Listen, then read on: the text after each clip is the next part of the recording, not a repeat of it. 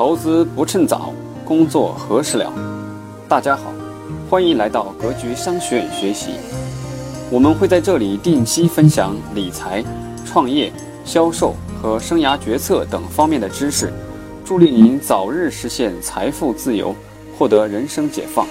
欢迎加入 QQ 群交流学习，群号四幺六四零六幺五六四幺六四零六幺五六。下面请听分享。我们在谈股权融资这个话题之前，仍然从夫妻和家庭这个角度来谈起。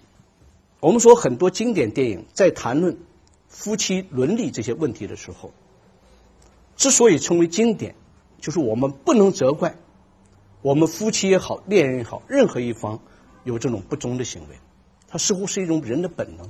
它之所以经典，可能就是体现了一种本能这一种方面。那联系到我们今天谈股权融资这个问题呢，那么同样也有个问题，就是当我们寻找了合作伙伴和投资方以后，如果任何一方有不忠诚于公司的行为的时候，我们应当承担什么样的法律责任？所以我们今天要交流的话题，首先第一个话题关于对赌协议。什么是对赌？为什么有这样的对赌协议呢？就是我们融资方和投资方像夫妻和恋人一样，任何一方对未来的期望都是一个共同的。夫妻任何一方希望白头到老，那么投资方和融资方呢，它的共同目的呢是追求利润最大化。但这个利润能不能实现？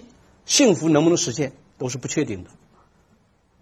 那么，对于妻夫妻之间、恋人之间，未来能不能白头到老也是不确定的。好了，那么现在产生了很多的婚前的财产的一些安排，对不对？甚至在婚姻关系存续期间，有了忠诚协议这样的现实。什么忠诚协议啊？就是我约定，任何一方如果有了第三者，那么他净身出户，这个协议有效没效呢？同样，对于我们引进投资方进来的时候，投资方我用三千万也好，五千万的投资额进来，我们享受的可能只占百分之二、百分之十或者百分之十的股权。我期望你的公司是创造利益最大化，但是当你达不到经营业绩的时候，我是不是可以要求你？补偿我的损失呢？这个协议有效没效呢？这是我们今天要交流的话题。好，第一个问题，我刚才讲了，股东的关系和夫妻关系有惊人的相似。那么现实怎么样呢？现实最高人民法院统计的数据，我们股东纠纷案件的增长率在百分之六十左右的速度在增长，啊，离婚率呢，平均在百分之八左右，远远高于离婚率将近七倍。这对于我们意味着什么呢？无论我们寻找合作伙伴也好，寻找风投进来以后，我们首先面临的一个问题：怎么防范控制我们企业有可能产生的股东纠纷这样的法律风险？那么，我们首先谈对赌。我不知道你跟风投你们有没有接触？只要跟风投接触了，你们将会获得风投给了你们一份投资协议。可以这样讲，所有的投资协议基本上是。大同小异，千篇一律。它都是来自于美国的律师协会制定的一个啊投资协议，基本上是照搬的。那么它主要内容是什么呢？我们看，第一，保底收益；第二呢，利润优先；三是一票否决；再一个是股权回购；最后优先清算。那么我们针对这几个条款来讨论一下它的法律效力问题。首先，关于保底问题。就是当我用我们的资金投入了你公司注入了工资以后，我要求你公司第一年的业绩必须达到什么样标准？第二年的业绩必须达到什么样标准？如果你达不到这个标准的话，融资方要赔偿我的经济损失。这个条款有效没效呢？我们是不是要承担这样的一个？法律风险呢？好，我们看一个案例。原告呢是一家投资公司，公司呢需要引进资本原先的注册资本是两千八百多万，那么跟风投商量以后呢，投资两千万，这两千万资金有两笔处理方法，第一笔一百一十五万，增加公司的注册资本，原先的公司注册资本是两千八百多万，这一百一十万增加以后变成两千九百多万，对吧？剩余一千八百八十五万作为溢价进入资本公积金。那么他占有公司的股权比例是多少呢？百分之三点八五。约定我按照公司的实际出资额分配利润。我们注意到，我用两千万投资进入了你的公司，你的公司原先注册资本两千八百多万，按正常的话。我应该享有将近百分之四十的股权，对不对？现在我愿意只享受百分之三点八五的股权，公平不公平呢？不公平吧？假如说我们说不公平的前提是呢，我风投进来的时候，你公司的所有者权益就是两千八百多万，我用两千万进来，按正常我应该享有百分之四十左右的这样的股权，对不对？我现在只享受百分之三点八五的股权，不公平的，对不对？那么我的目的什么呢？我看未来，对不对？因此，他们约定了一个保底条款。保底条款约定什么呢？零八年利润必须达到两千万，否则的话，你将按照一加两千万除以三千万，啊，这个乘以他们这个股权比例来进行补偿。公平不公平呢？刚才是不公平的，但是我有个补救措施，我要求你零八年利润必须达到两千万。如果你达不到两千万，你应该补偿我的经济损失。好了，他们投资以后签订了增资扩股协议，这个增资扩股协议也经过了商务部的批准。因为是一个外资企业，本身呢，这个被告呢，哈，我们为了简单的只是这样简单，被告实际上它是一个原原先是一个外商独资企业，啊，他的公司股东呢原先是香港的艺人有限责任公司。那么中外相当于中外合资企业，中外合资企业我们都知道，按照流程需要外商外经贸部门去批准的，他们的章程、他们的增资协议，全部经了外商那个外商这个商务部的批准。那么我们就讨论有效没效。零九年统计，零八年汇算清缴以后，零八年该公司形成的利润。不到三万块钱，争议产生了，投资方要求按照我们事先约定的保底条款补偿我的经济损失，对方没有配合，诉讼到法院。诉讼请求是要求履行我们增资协议中关于保底条款的约定。一审判决结果驳回了原告的诉讼请求，认为保底条款是无效的。理由是什么呢？两点，第一点属于合同法第五十二条合同无效的情形，就是如果你合同双方当事人所约定的条款违反法律或行政法规强制性规定了，那么这个协议是无效的。他第二个理由又跟上了，他说按照我们公司法的规定，按照中外合资企业法的规定，股东之间分配利润。是应当按照你的出资比例进行分配的。你约定了保底条款，意味着你们的分盈余分配不是按照你的出资比例进行分配的，对不对？事实上也约如此。如果说你享有百分之三点八五的这个这样的股权的话，我就是三万块钱利润，那你就拿走三万乘以百分之三点八五的利润就行了。现在我额外还要再给你。一千九百多万的经济补偿金，当时他的诉讼请求是一千九百多万，显然是违反了按出资比例享有盈余分配权这样的一个规定。去一审判决是无效的，原告不服一审判决，向陕西省高级人民法院提起了这个上诉。上诉的结果怎么样呢？同样认定。保底条款是无效的，无效的根据在于什么呢？违反了我们国家最高人民法院的关于企业联合经营的这样一个司法解释。我们的司法解释什么规定呢？就是说，按正常，我们的股东投资应该是共担风险、共享利润的。那么你这样的一个行为呢，就是名为投资，实为借贷，有固定的利益回报嘛？对不对？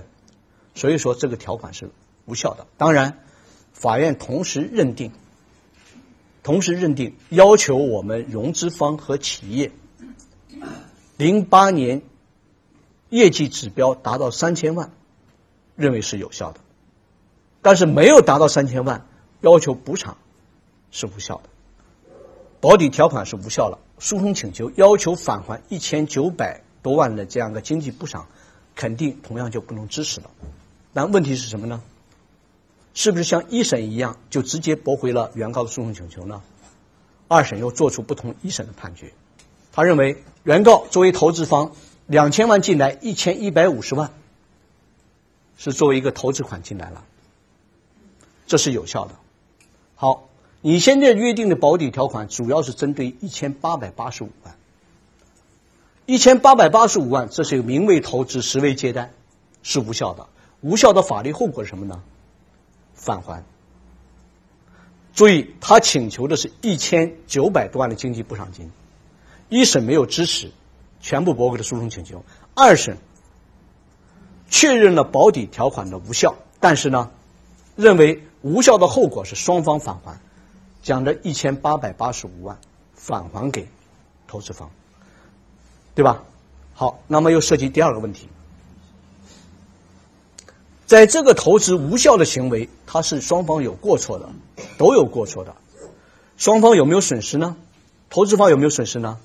有损失的。对于投资方，他的有利息损失。按正常的话，我们这个利息是按照同期银行贷款利率的，但是在这里头，法院做出了一个特别的一个判决。因为在这一项这个投资行为中，无效行为中呢，双方都是有过错的。对于造成的经济损失，应应当按照各自的过错程度承担责任。好了，基于这一点，双方都有过错的。关于利息这个损失，银行这个法院没有采用同期贷款利率这样标准，而是按照什么呢？活期利息。那么结果来看，我们看到投资方实际上没有损失。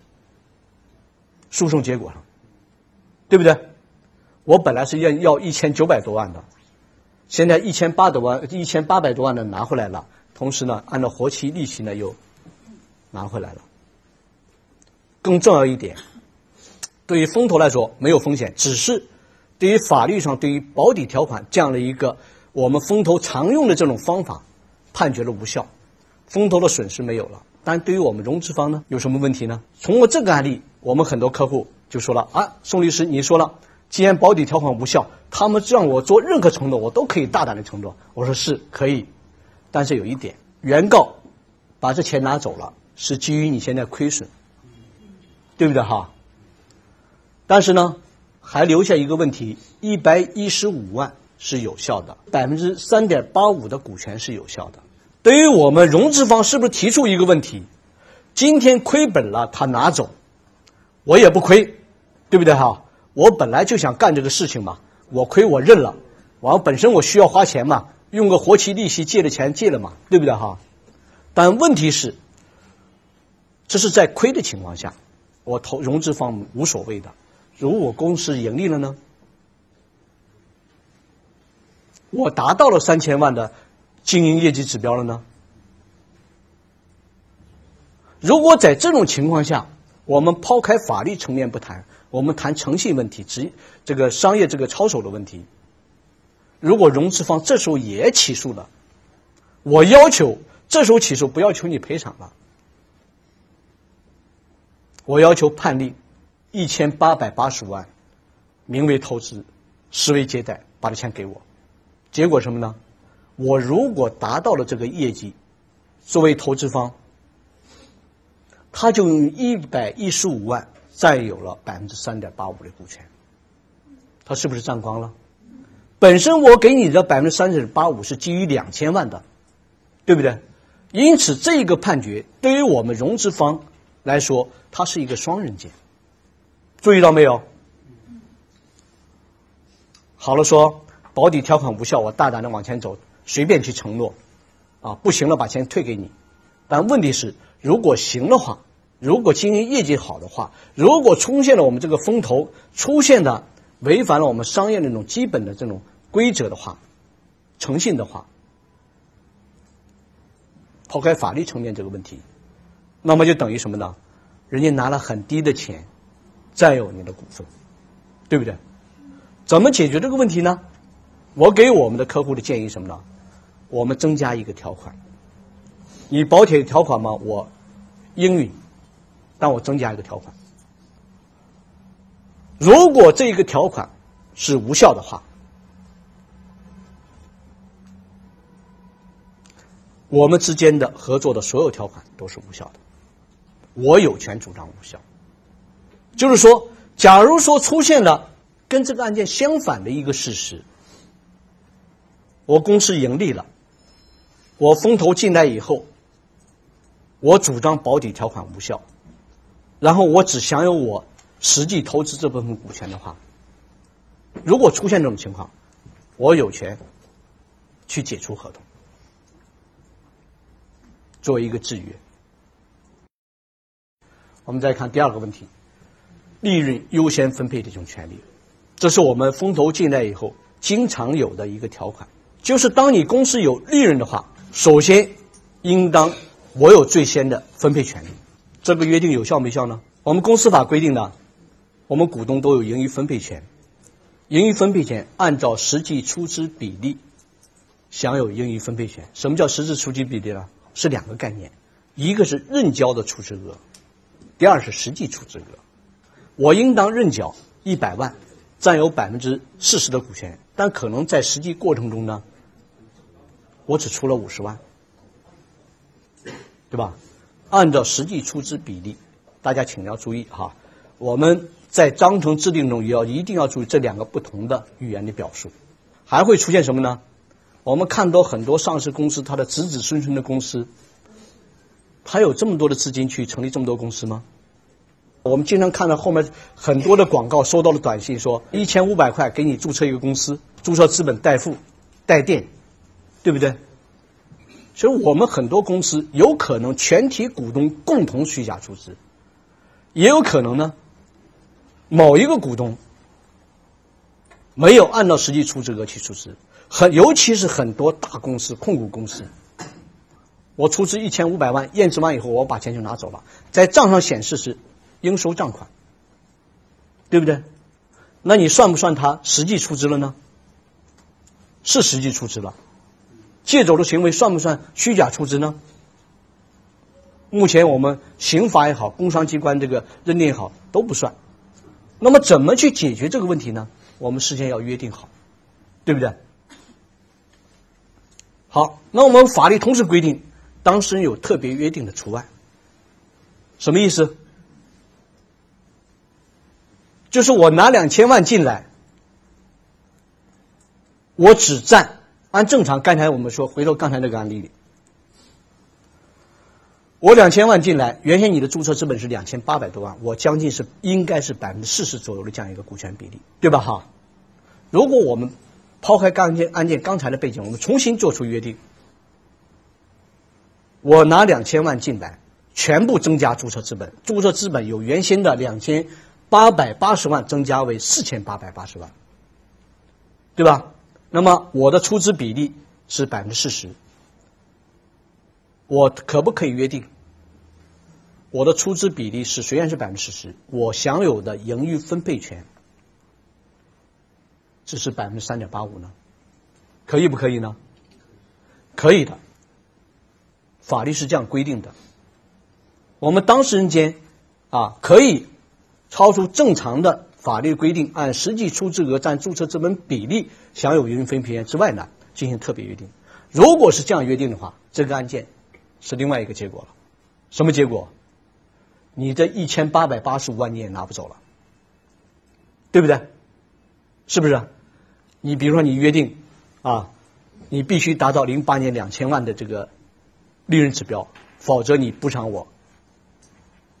那么因为判决它是无效，我就不补偿你。那么法院原先之所以把一千八百八十五万给你呢，是认为名为投资，实为借贷。但是如果我们换一种融资方式，全部投资不进入资本公积金，都作为增资进来，那么它就是有效的。如果是这样的话，这个保底条款无效，你这个一千八百万你也拿不走，对不对？好了，我们再接着说，还要去回到利润这个这个利润优先分配的问题。那么我们首先有一个大家有一个认识，就是说，股东的盈余分配权是可以你们有特别约定的。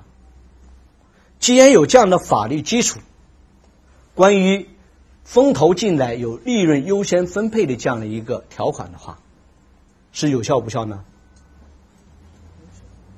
当然是有效的了，对不对？好，那么至于在实际操作中，我们作为一个公司的股东，享有盈余分配权。当公司有利润的情况下，不，如果他不分配，我们该怎样去解决呢？尤其是我们大股东跟小股东之间，我们注意到一个问题：我们作为股东的诉求是有差异的。往往大股东他家里的生活条件啊相对好一些，经济基础好一些，他更希望在利润中再去扩大生产，对不对？而小股东呢，我给你，我们给员工激励也好。或者是说其他的方式也好，我就希望拿到百分之五的股权，每年年终可能多分给我个五万十万块钱，我要改善生活的，对不对？这种诉求不一样，会造成一个现实：很多公司有利润不分配。如果不分配了，我们作为公司的一名股东，我们是不是可以向人民法院提起盈余分配权这样的一个诉讼请求呢？可以的，因为最高人民法院规定了一个案由叫盈余分配权的一个纠纷嘛。但问题是，我们这样的诉讼请求能不能得到支持呢？我们看案例。虽然说第一个，这家公司呢有多名股东，其中有一名股东跟这家公司还是一个关联关系。这家股这个公司这个股东呢，给这家公司呢提供了有建筑承包的这个这样一个呃施工合同，啊，为这家公司提供这个施工。那么施工完毕以后，公司呢股东会议呢写了一个决议，啊，决议的内容是什么呢？给他支付两千多万的啊费用，其中六百多万作为他红利的分配，啊，这个钱也给他了。问题是呢，公司有利润，一直没有给其他股东进行分配。其中一名股东向人民法院提起了盈余分配权这样一个诉讼请求，要求分配利润。他的理由三点：第一，我是公司的股东；第二，公司有利润；第三，给其他股东分了，没给我分。他的诉讼请求能不能得到支持呢？法院认为，公司股东有享有盈余分配的权利，但是什么时候分、分多少是属于公司内部的。自治的一个内容，我们司法无权干预。如果你想起诉要求到分配利润的话，必须具备一个基本的前提，有盈余分配的方案。我们都知道，按照我们公司法和公司章程，一般都约定由董事会制定、拟定盈余分配方案，由股东会讨论决定嘛，对不对？那么好了，那么这位。原告就说了，他已经以前就有给了另外一个供应商和股东分配了有利润嘛。好，那么中间有一个插曲，这个公司在实际支付两千多万工程款和所谓的利润的同时呢，又形成了一个股东会决议。这个股东会决议明确给他两千多万的工程款就不包括利润。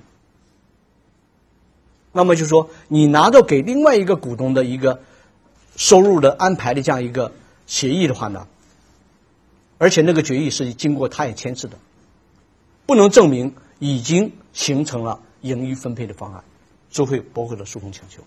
那么这个案例实际上给我们一个提示：你是公司股东了，公司有利润了，并不是当然的，你就能把钱拿回家里去。怎么去解决这个问题呢？我们完全可以在我们公司章程中进行明确、进行约定。怎么约定呢？比如说，我们在汇算清缴后多少个工作日内。将未分配利润中的百分之百，还是百分之五十，还是百分之多少，按照实际出资比例进行分配。如果我们章程上有了这样一句话的话，时间、比例，好和条件明确的话，相当于我们把盈余分配方案事先就已经设置好了。